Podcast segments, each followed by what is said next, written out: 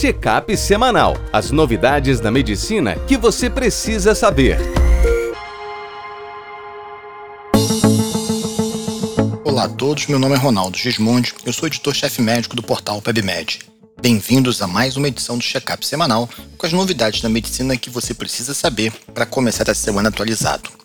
Hoje eu queria abrir com duas notícias importantes. A primeira é a continuidade da preocupação que a gente está com a disseminação da variante Omicron do Covid-19. A Europa e os Estados Unidos, mas mais a Europa, ainda sofrem com muitos casos e não há dados claros de qual a eficácia das vacinas atuais para essa variante. Portanto, até que isso fique esclarecido, é importante que a gente mantenha as precauções, a principal delas, o uso de máscaras e evitar ambientes fechados com muita aglomeração. Segundo, o governo está lançando um programa de combate ao Aedes aegypti. A gente está entrando no verão aqui no Brasil. É uma época em que, com as chuvas, você tem mais proliferação do mosquito. É o mosquito que transmite a dengue e a febre amarela. E a importância, especialmente, do cuidado ambiental para evitar o acúmulo de água parada. Em termos de notícia, a gente vai falar hoje de síndrome de pernas inquietas, síndrome mão-pé-boca na pediatria, mitos e verdades sobre infecção urinária, inibidores P2Y12 no infarto e apneia do sono. No primeiro texto, Felipe Nóbrega, nosso neurologista, diretrizes atualizadas para o manejo da síndrome das pernas inquietas. Essa síndrome, ela ocorre quando a gente tem uma necessidade desagradável e incontrolável de mover as pernas. Ela é maior quando a gente está em repouso, por exemplo, trabalhando, assistindo TV e principalmente à noite. Ela pode ser um distúrbio primário, muito associado a certos distúrbios do sono, ou ser provocada, e normalmente nesse caso é medicamentosa. O grupo dos antagonistas de dopamina, como bromoprida, metoclopramida e domperidona, são os tradicionalmente associados. Quando ela acontece, a gente tem as opções de tratamento comportamental, medicações para o aborto das crises, o uso de carbidopa com levodopa, benzodiazepínicos é o mais utilizado e até opioides. Mas o benzodiazepínico para crise aguda é o que a gente mais utiliza. Um clonazepamzinho ali resolve.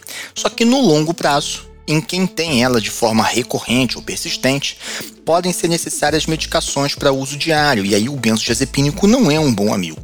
A gabapentina, a pregabalina e num patamar inferior, segunda opção, o pamiprexol, são as opções mais utilizadas para manutenção, para profilaxia.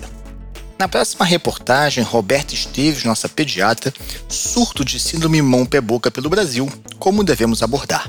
Ela traz para a gente um aumento importante nos casos, principalmente na região do Centro-Oeste, Goiás, Tocantins e Mato Grosso.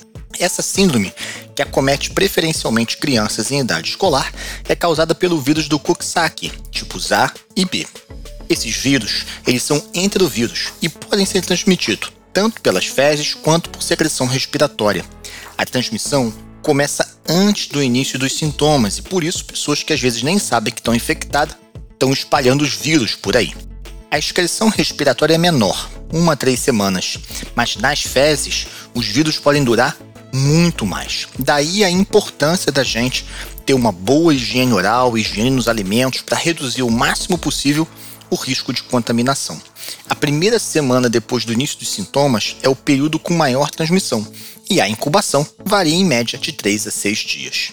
A doença se manifesta normalmente como uma virose, febre, queda do estado geral, às vezes uma dorzinha de garganta, uma tosse seca, mas o que tem de característico nessa doença são duas coisas. Primeiro, a presença de lesões vesiculares que surgem na mucosa oral e na língua. Essas lesões com frequência formam erosões, como aftas, que doem muito, e isso atrapalha a ingestão de líquido de alimento. É muito raro que a Coxsackie complique, ela pode complicar com miocardite e com um evento neurológico, mas isso é bem, bem raro. O maior problema normalmente é que a criança não consegue ingerir água e alimentos, quando ingere, vomita, e isso pode causar uma desidratação, principalmente nos mais novinhos. Outra manifestação também típica da doença é uma erupção pápulo-vesicular em mãos e pés, incluindo palmas e plantas, que é uma coisa bem peculiar dela. Essas vesículas muitas vezes têm um aspecto que eles chamam de grão de arroz, pelo formato ovalado. Eles podem também formar erosões, e um aspecto dessas lesões na pele é que elas tendem a não ser tão pruriginosas nem tão dolorosas como são na mucosa. E depois que a doença vai defervescendo, é comum que haja aí um descolamento, né, a unha descasco, a chamada onicomadese. Em geral, o diagnóstico é clínico, é muito raro que a gente precise confirmar, mas se for fazer, você pode fazer PCR do vírus ou sorologia. A maior parte dos casos é autolimitado, 5 a 7 dias, e a gente não tem um tratamento antiviral específico.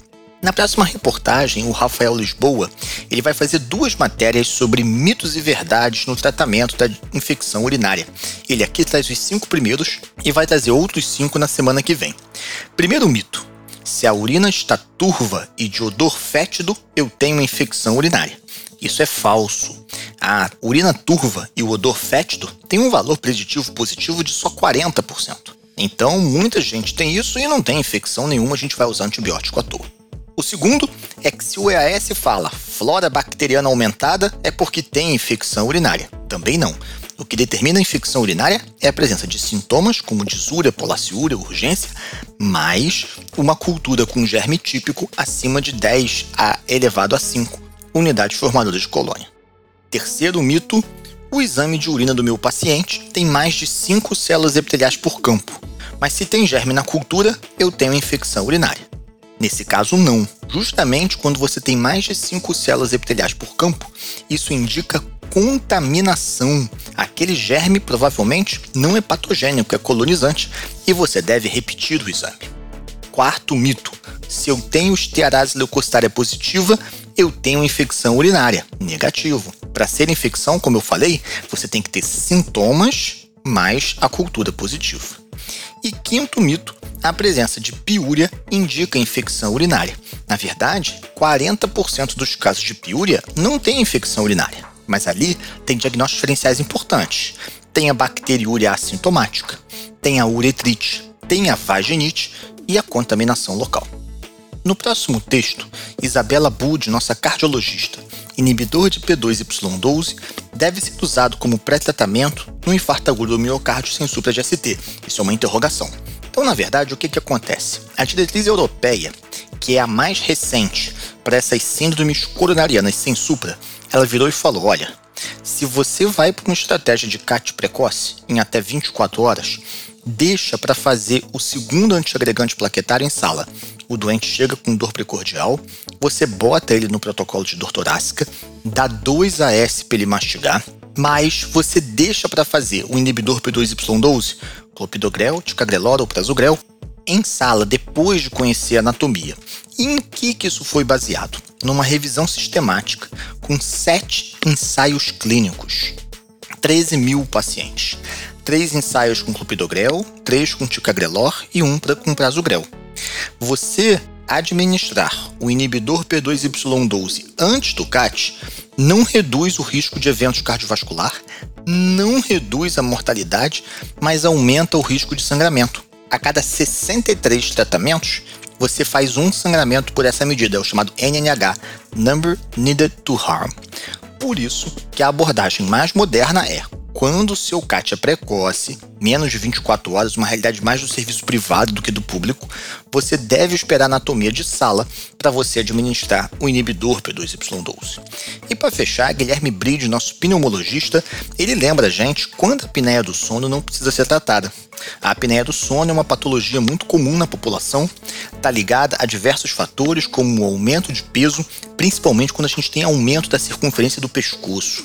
Até 60% da nossa população pode ter episódios de apneia do sono leves. O doente ronca, tem uma noite mal dormida. Mas o mais importante é você identificar os doentes com a forma moderada grave em que a noite mal dormida gera hipertensão, gera eventos cardiovasculares, gera sonolência diurna com risco para o doente. E a polissonografia é muito importante para te ajudar. Quando você tem um índice apneia e hipopneia de até 15, é 5 a 15, é porque a forma é leve. De 15 a 30 é moderada e a partir de 30 é grave. Você vai guardar o tratamento, que é o uso de CPAP na maioria dos casos, para os doentes com forma moderada grave. Se você quiser saber mais dessas doenças, você já assinou o Whitebook? Se não, ali tem tudo o que você precisa para sua tomada de decisão. E se você quer se manter atualizado, acesse o portal www.pebmed.com.br. Um abraço e até a próxima. Este foi mais um check-up semanal com as novidades da medicina da última semana.